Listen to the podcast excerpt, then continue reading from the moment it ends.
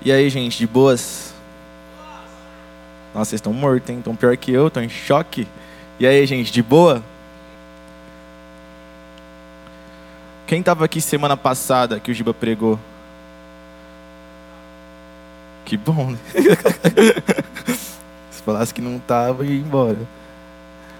Bom, quem estava aqui semana passada, quem prestou atenção, né, ou quem assistiu online, viu que o Giba pregou em Isaías 55, ele, deu, ele decorreu sobre Isaías 55, e ele falou sobre o povo de Israel, e como o povo de Israel passou pela tribulação e como eles reagiram, né?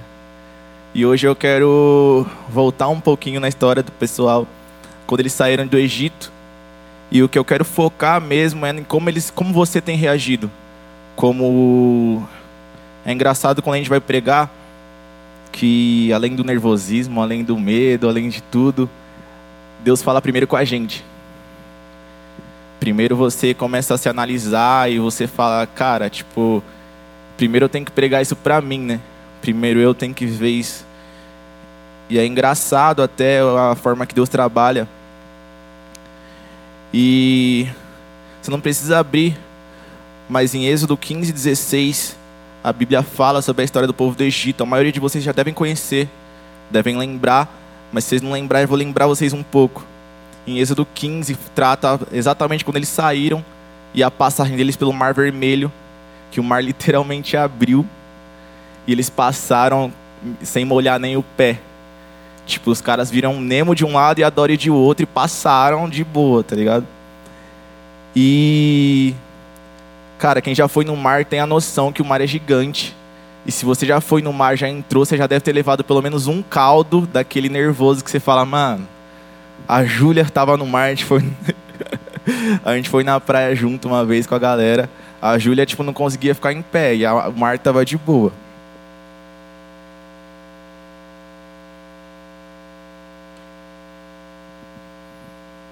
Então eles passaram pelo mar e logo depois depararam de, direto no deserto. Eles caminharam cerca de três dias e depois de ver um milagre absurdo que foi o mar abrir, eles passaram. O farol estava atrás dele com todos os cavaleiros e os cavaleiros não chegaram a encostar, a encostar neles. Na primeira oportunidade que eles tiveram, depois de viver um milagre absurdo, quando eles sentiram sede, ao invés deles pararem e lembrarem, falava, cara, Deus acabou de me tirar do cativeiro, eu acabei de ser liberto da escravidão. Lembrar que Deus continua sendo Deus, eles pararam e falaram, pô Moisés, tô com sede, não tem água? Aí eu penso, né, se eu sou Moisés, eu falo, irmão, sei se você viu, a gente acabou de passar pelo mar, tá cheio de água lá, volta, mano. Volta lá, tá rapidinho, três dias andando, você chega. E quando eu li isso aqui, cara, tipo, todo mundo já conhece essa história, mas foi o que eu falei, tipo, eu tava isso entrou como uma faca no meu coração. Eu falei, cara, como que eu tenho reagido? Porque às vezes a gente ora por tantas coisas, a gente pede tantas coisas e a gente fica tão focado naquilo que a gente pediu, tipo, sei lá, um celular novo, restauração do casamento dos meus pais, passar na faculdade, um emprego, ou seja lá o que for que você tem pedido, só você sabe aquilo que seu coração deseja. E muitas vezes Deus nos dá, porque Ele é o nosso Pai, é o nosso bom pastor. E realmente Ele nos abençoa. Só que como você reage, tipo, às vezes passa um dia, três dias, como foi aqui o exemplo, e a gente esquece daquele Deus que a gente pediu tanto. A gente esquece daquela súplica, daquela oração de fervor que a gente fez tipo o Giba que a gente fala, adolescente! Que a gente fica, meu Deus, por favor, me ajuda, eu preciso disso, eu preciso do iPhone 12, senão eu não vou ser feliz. Que é a frase padrão, né, agora? Ah, eu vou ser tão feliz se eu tiver o iPhone 12 Pro Max e não, e não é, agora é o 13, né? Tô, tô ultrapassado. E você não vai ser feliz. Não é isso que vai trazer felicidade.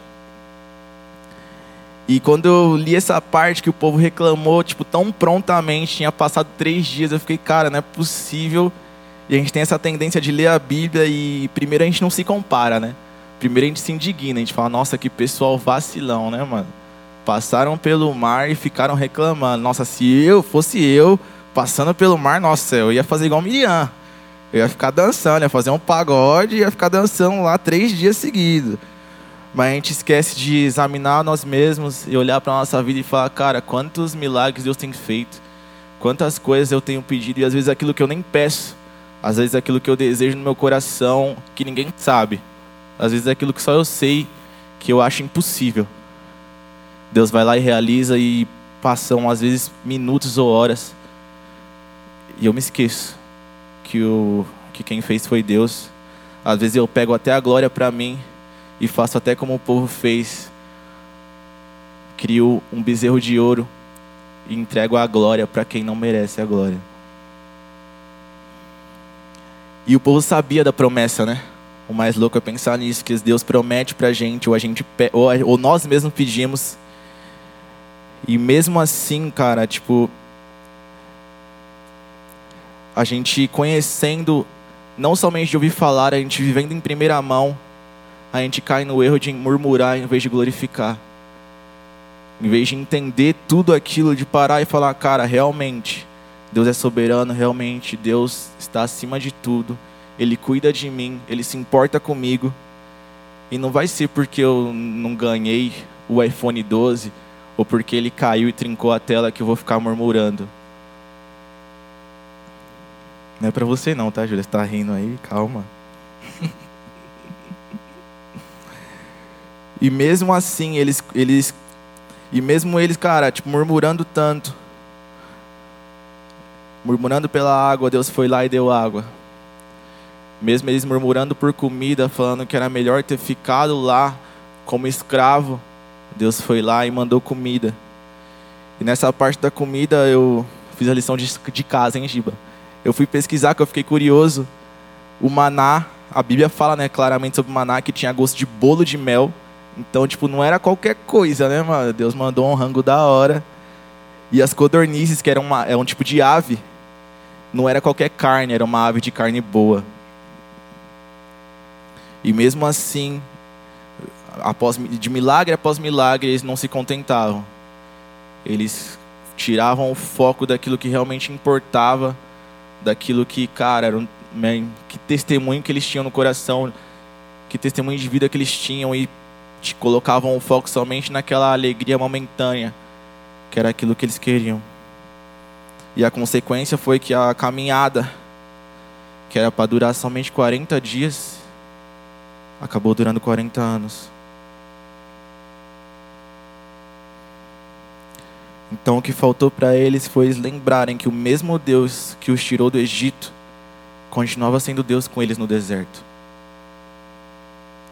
O Deus disponível que o Giba pregou na semana passada, ele não tem uma condição de lugar. Deus é onipresente, Deus é onisciente, Deus é onipotente. Ele sempre está disponível. Mas às vezes a gente às vezes por querer tanto algo ou se estar menos distraído, a gente fica cego e a gente fala, cara, tipo, é melhor eu tomar o controle e correr sozinho atrás do que eu pedir para Deus, porque acho que ele não consegue não.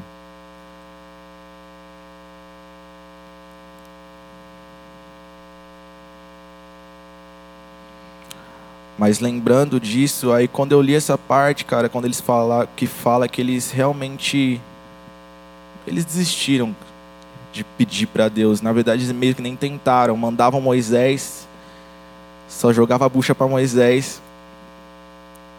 Eu fiquei pensando, cara, tipo, às vezes realmente eu faço isso. Às vezes depois de tantos milagres, às vezes, meu, depois de tantas coisas, tantas orações respondidas, eu vou lá e me esqueço. E começo a murmurar e começo a olhar, às vezes, por causa de cinco minutos do meu dia que eu acabo estragando uma semana, eu acabo estragando um mês. Às vezes por causa de algo que não deu certo, assim, daquele jeito que eu racionalizei para mim, né? Eu falei, não, tem que chegar lá, o Giba tem que falar assim, tem que acontecer isso, eu chegar em casa tem que acontecer aquilo, senão deu ruim. E para mim, às vezes, e às vezes não é tudo daquele jeito que a gente pensa.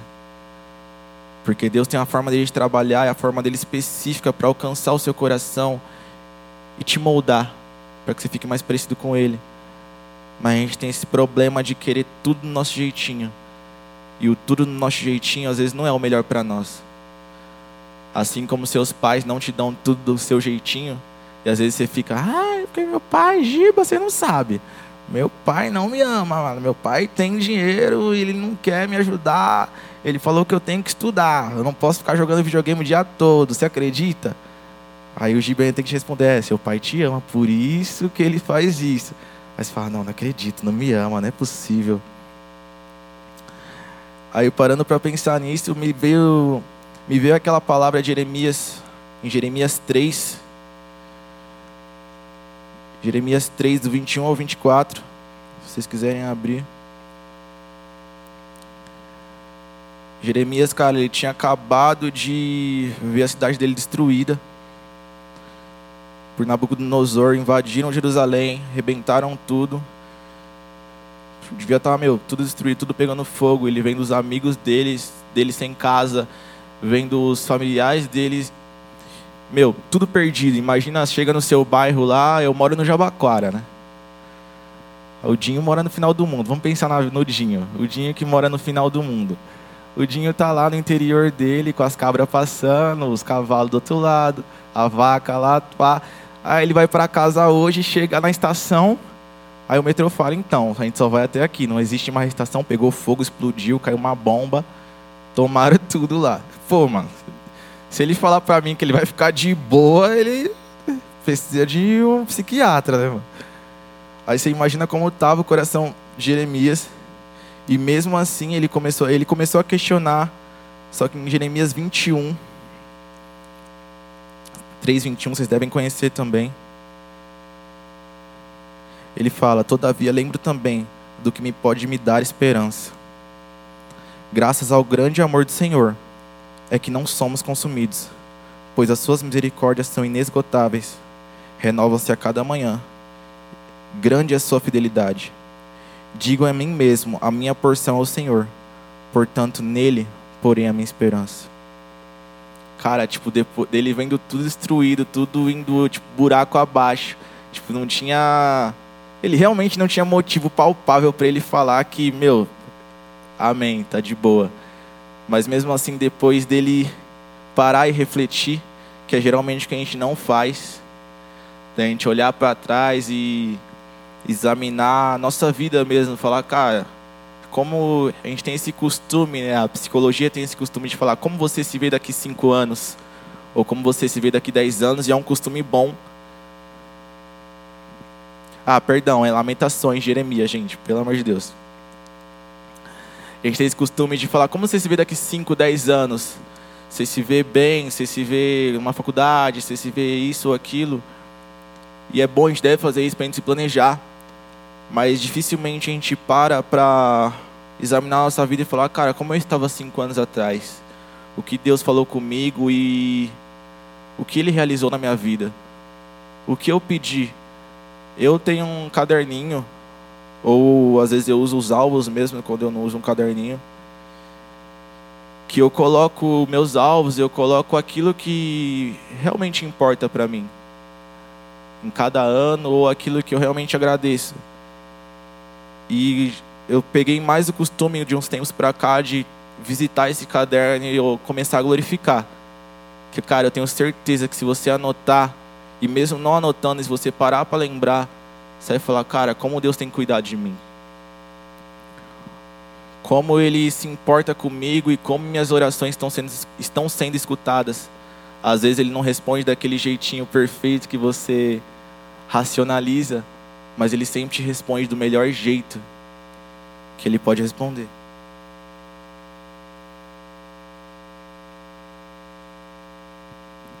Aí eu fiquei pensando sobre isso e analisando o que Jeremias falou em Lamentações 3:21, o deserto é necessário, ele existe sim. O Giba falou sobre isso na semana passada, é um é um momento difícil, mas é um momento de aprendizado, é um momento que a gente pode encontrar Deus sim. É um momento que a gente pode se aprofundar, que a gente vai amadurecer. Mas a gente não tem que passar por ele murmurando. A gente pode passar por ele assim como Diz em Lamentações 3, 21 ao 24. A gente pode passar por ele em paz. a gente pode passar por ele em fé. E, mas às vezes, infelizmente, a gente, ao invés de tentar passar em fé, de se esforçar para encontrar Deus em meu deserto, a gente tem essa coisa de querer tornar as coisas mais dolorosas através da murmuração, através da da falta de contentamento mesmo, através de não querer encontrar, de querer encontrar uma resposta para aquilo que a gente só encontra em Deus. E nós ansiosos como somos, né? Nossa geração, infelizmente, é uma das mais ansiosas. Nós temos muita informação e nós, infelizmente, somos predispostos a buscar o prazer imediato. Só que esquecemos que o prazer imediato, do mesmo tempo que ele vem rápido, ele vai rápido. Ele é momentâneo. E o único prazer que não é momentâneo é aquele prazer que encontramos em Cristo. Como cantamos aqui, aquilo que encontramos a água viva, aquela que flui como um rio, aquela que nos restaura. A única coisa que não é momentânea é Deus, é Cristo. É a única coisa que é eterna. Só a graça é eterna. A alegria verdadeira está escondida em Cristo. Escondida entre aspas, né? Que ela está disponível em Cristo. Infelizmente, essa busca por prazer imediato que anda rente com o pecado, que o pecado é um prazer imediato, ela substitui a nossa verdadeira alegria, que encontramos somente em Deus, por uma falsa sensação de alegria que é momentânea e, e depende de pequenas realizações. Porque é aquilo, né? Foi como eu falei no começo, no celular. Sempre vai ter o 13, o 14, o 15, o 16. E se a sua alegria, se o seu contentamento, se o seu coração está pegado nisso, e não em Cristo, e não a água viva, você infelizmente nunca vai ser feliz. Você vai viver de nível em nível. Tipo, se você nunca chegar no próximo, você vai falar, cara, vai ser a famosa frase, nossa, eu seria tão feliz se tivesse o 13, o 15 e o 16. E isso nos torna reféns, né? E tira a nossa dependência, dependência de Deus. Porque se você consegue ser alegre somente comprando algo ou conquistando algo, para que você vai querer Deus? Você é autossuficiente.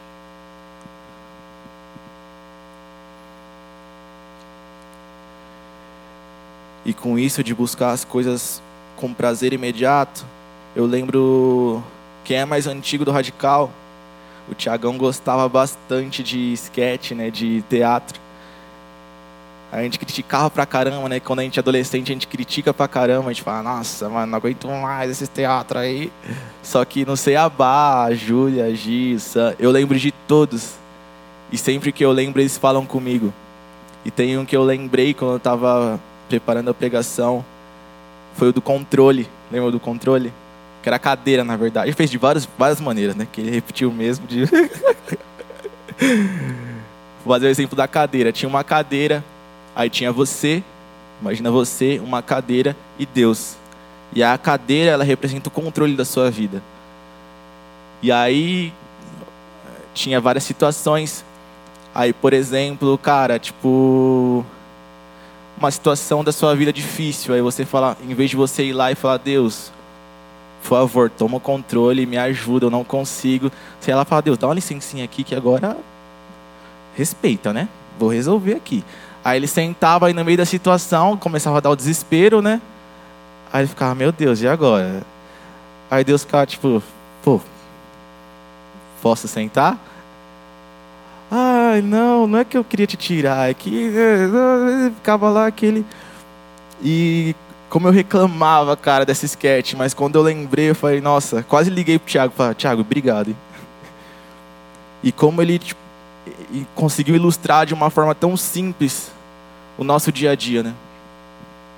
Quantas vezes a gente decide, por conta de querer um prazer imediato, a gente toma o controle de Deus às vezes a gente realmente nem entrega o controle para Deus.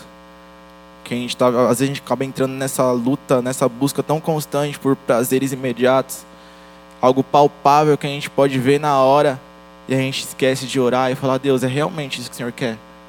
É realmente esse caminho que eu devo seguir? É realmente essa decisão que eu devo tomar? Porque Deus vê lá na frente. Mas às vezes a gente quer somente o agora.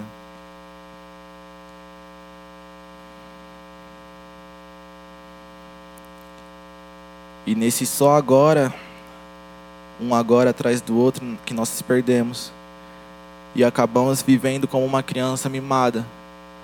E ao invés de amadurecermos no deserto, como podíamos ter amadurecido, de exercitarmos nossa fé, de exercitarmos a nossa alegria, de encontrarmos no Senhor aquilo que realmente nos dá fôlego de vida, nos dá vontade de viver, de acordar todos os dias nós nos tornamos como crianças, aquela criancinha mimada que sempre chora com, quando você não dá o que ela quer.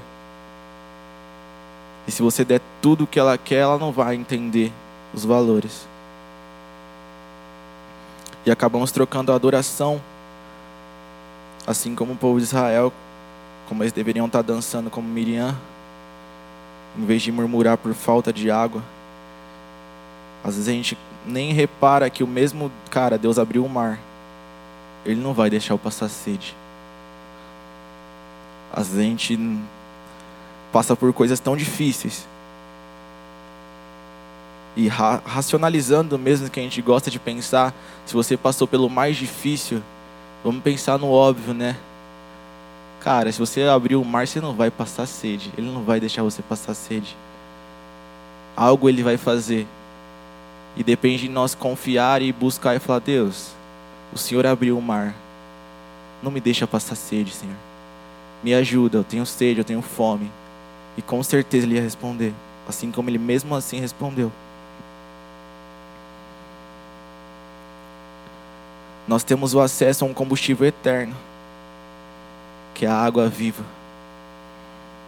Mas muitas vezes decidimos nos abastecer de pequenas conquistas coisas palpáveis que jamais serão suficientes. Mesmo que você conquiste tudo que você sonha, que você tem aquele desejo no coração, que você vê, sei lá, no Instagram, no TikTok, isso nunca vai ser suficiente se seu coração não estiver em Cristo. Você pode conquistar sim, você tem que estudar sim. Você tem que trabalhar sim para ter uma vida boa. Mas você não pode se perder nesse caminho. Não pode inverter a importância das coisas. Porque tem coisa que você só encontra em Deus. Tem coisa que você só encontra no Espírito Santo. Nos frutos do Espírito Santo. Que são amor, paz, alegria, paciência, benignidade, bondade, fidelidade, o domínio próprio. Só pode encontrar, tem até a musiquinha, né? Quem não lembrou, não foi no Kids. Tem coisa que a gente só encontra em Cristo. Só que mesmo sabendo, às vezes a gente tenta se força, bate a cabeça na parede tentando encontrar em outro lugar. Mesmo sabendo que não é possível. A gente entra na rotina, trabalha, estuda, chega em casa e dorme. Trabalha, estuda, chega em casa e dorme. Aí o Giba te manda uma mensagem. E aí, como você tá? Aí você fala, eu tô bem. Como eu tô? Tô de boa. Olha, ah, como tá seu coração? Você tá batendo. ele só pergunta assim, né? Como você tá? Como tá seu coração? Você tá batendo, tá de boa. Isso porque a gente não para nem para pensar e olhar e falar, cara, como eu tô realmente? O que eu tenho buscado, o que eu tenho vivido, o que tem sido importante para mim, o que tem me movido. Por quem eu tenho levantado de manhã? Eu estou levantando obrigado? Eu estou realmente feliz? Ou eu estou só sobrevivendo? Para finalizar, eu fui bem rápido, né? Ou demorei? Ah, eu fui rápido. Mais ou menos. Para finalizar, e você conseguir chegar em casa e falar para sua mãe: Ah, mãe, sua mãe minha mãe pergunta, né? Não sei, é de vocês. E aí, mãe, como, como, como foi o culto, filha? Falou sobre o quê? Aí você fala: O culto foi bom. Aí quando você não presta atenção, ó, você só balança e acena né, e vai embora. Para você poder chegar na sua mãe hoje e falar: Ó, primeiro, examine sua vida. Lembre-se dos milagres que Deus fez na sua vida. Lembre daquilo que você já passou. Lembre daquilo que realmente importa. Segundo, traga à memória aquilo que te dá esperança. Como diz em Lamentações 3:21. Se está difícil, se você está no deserto, se você não vê esperança, se você não tem Cara, se você não tem motivo de viver hoje, traga à memória aquilo que te dá esperança.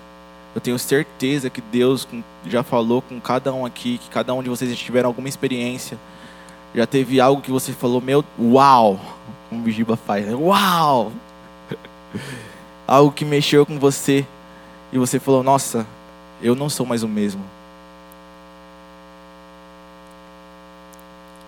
E terceiro, confie em Deus. Porque o mesmo Deus que abriu o mar é o mesmo Deus ontem, é o mesmo Deus hoje. É o mesmo Deus que sempre será, amanhã e sempre. Exercite a sua fé. E é isso, gente. Bora pra cima.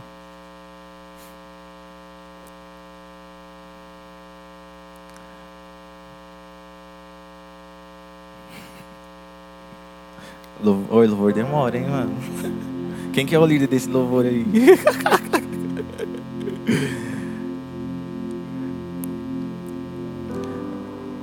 É isso, gente.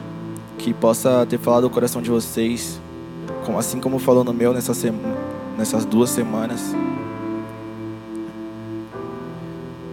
Que a gente possa estar mais atento, sabe? Que às vezes a gente entra no modo automático e tudo no automático é fácil. Só que eu que sou de TI, que sou nerd, o automático às vezes ele não te dá os benefícios do manual. Ele só entrega aquilo que está ali. Você apertou o play, ele dá play e é isso. Só que às vezes a gente precisa ir lá e se esforçar no manual e em Deus e falar: Ô oh, Senhor, o que, que eu tenho que fazer? Ou simplesmente abrir seu coração e falar: Senhor, eu estou cansado, eu não sei o que fazer mesmo, eu não aguento mais, eu não tenho esperança. Eu não aguento mais minha casa, não aguento mais minha escola, não aguento mais nada. Eu não sei o que eu estou fazendo vivo, eu não sei o que eu estou fazendo na minha vida. Me ajuda. Eu tenho certeza que Ele vai te dar um motivo, vai te lembrar de um motivo. Ou simplesmente vai te mostrar que Ele é Deus e Ele cuida de você. E Ele te ama como ninguém.